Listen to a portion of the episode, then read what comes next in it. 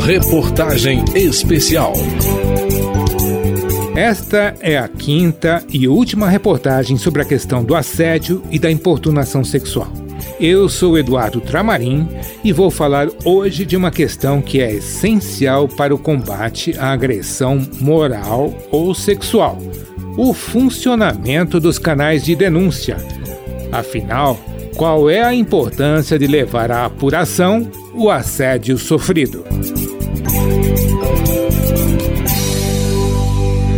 Acorda vida socorro. O advogado Leonardo Pantaleão diz que, acima de tudo, são necessários canais de denúncia com garantia de sigilo e que exista a possibilidade de a denúncia ser apurada internamente e levada a quem tenha condições de iniciar um processo de investigação tudo aquilo que facilita, que dá mais conforto para a vítima relatar aquilo que ela vem sofrendo, eu acho que deve ser implementado. Todos os incentivos no sentido de possibilitar uma maior comunicação de condutas dessa natureza, eles devem ser implementados. Não é pelo fato de inexistirem que está vedada ou está dificultada a comunicação. No mundo empresarial, por exemplo, ela pode ser feita ali ao Departamento de Recursos Humanos ou eventualmente pode ser conduzida diretamente a um diretor da empresa em relação a um subordinado dele. Se os canais de denúncia não trazem segurança para a vítima, isso acaba gerando desconfiança. O advogado destaca ainda que fazer a denúncia é mais difícil em pequenas empresas, onde não existem canais específicos de reclamação e o empregado tem mais medo de retaliações. Quando a empresa é uma empresa realmente pequena, que não tem ali uma estrutura departamental específica, isso dificulta, sem dúvida, uma comunicação por parte da vítima. Certamente, essa empresa tem ali um gerente, ou ela tem um diretor, ou vamos imaginar que quem está desenvolvendo essa conduta seja o próprio proprietário dessa empresa. Aí não resta outra alternativa à vítima a não ser comunicar os órgãos sociais da persecução penal, a polícia investigativa, porque não se pode esquecer que está-se diante da prática de um crime e, consequentemente, a polícia tem que ser acionada para instaurar um processo de apuração e eventual responsabilização penal. O advogado e mestre em relações trabalhistas Rafael Lara Martins destaca um exemplo de canal de denúncias direto e nacional instituído pela Ordem dos Advogados do Brasil para a prevenção de abusos. O Conselho Federal do AB lançou uma campanha nacional esse ano que chama Advocacia Sem Assédio, um canal de denúncias nacional para que as advogadas denunciassem eventual assédio sexual ocorrido no ambiente, seja de escritório de advocacia ou do judiciário, que é uma situação muito comum. Estabelecendo-se um canal de denúncia online direto no Conselho Federal, se espera que isso gere interesse e aproximação. Mirelle Jacob é advogada e trabalha como consultora para a equidade de gênero. Mirelle é autora também de uma pesquisa de mestrado focada no assédio no ambiente do funcionalismo público federal. A advogada verificou a ausência de políticas eficazes de prevenção e combate ao assédio nas organizações públicas.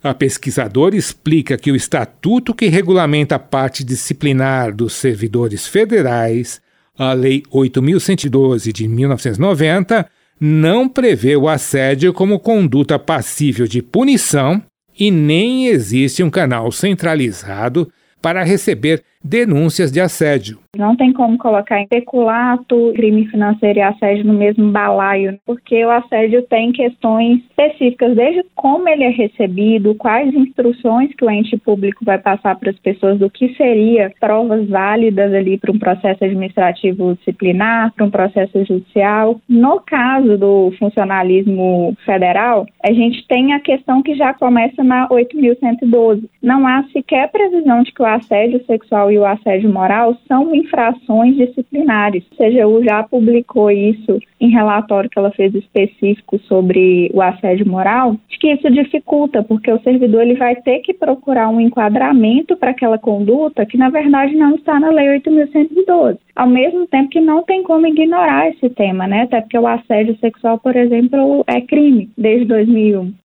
Mirelli destaca ainda o trabalho de quatro unidades federativas que incluíram assédio como infração disciplinar: o Distrito Federal, Goiás, Mato Grosso e Tocantins. Mato Grosso tem uma legislação agora que incluiu a obrigatoriedade da formação de servidores para compreender o que é assédio e auxiliar no combate ao assédio. O Distrito Federal, eles não conseguiram unificar o canal de denúncia, mas eles criaram uma comissão que vai filtrar todas as denúncias que chegam pelas várias portas. Ele criou alguns níveis de penalidade. E a pena prevista é de suspensão em prazo maior de 90 dias. Em caso de reincidência, pode gerar a exoneração do servidor público. No sufoco, vai no fundo, a boca no mundo.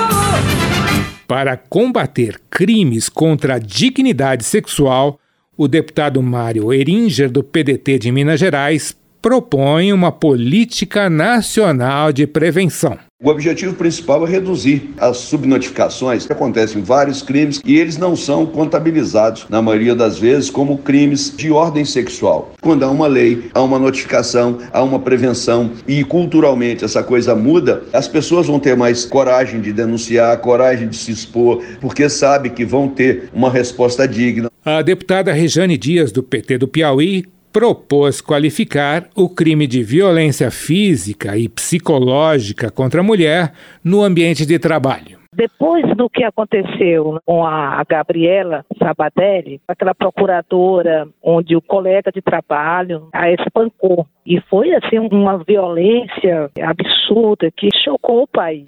Eu apresentei o projeto de lei, eu cheguei inclusive a conversar com ela de que esse projeto de lei eu daria até o nome dela. Ele trata da violência física no ambiente de trabalho envolvendo as mulheres, a previsão de qualificar esse crime, aí haverá uma mudança no Código Penal. No caso, a pena de reclusão sairia de dois para cinco anos, ou seja, seria qualificado quando a mulher fosse agredida gravemente. Além da violência física que ela sofreu, imagine a violência também psicológica.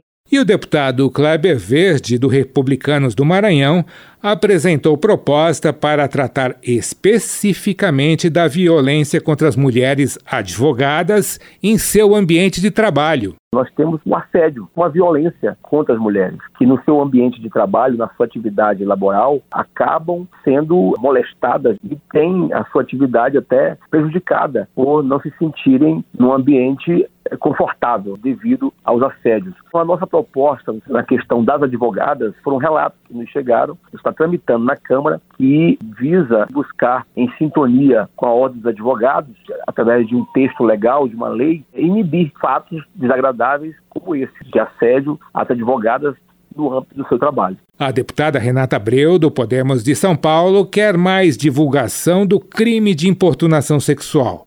Ela é autora da proposta que virou lei e tipificou o crime de importunação.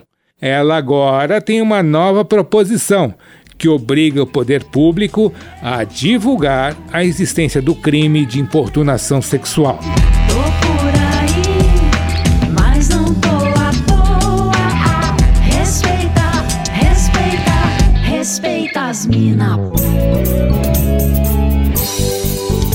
Termina aqui esta reportagem especial da Rádio Câmara em cinco episódios. A reportagem teve produção de João Paulo Florencio e Lucélia Cristina da Silva, trabalhos técnicos de Tony Ribeiro e edição de Cláudio Ferreira.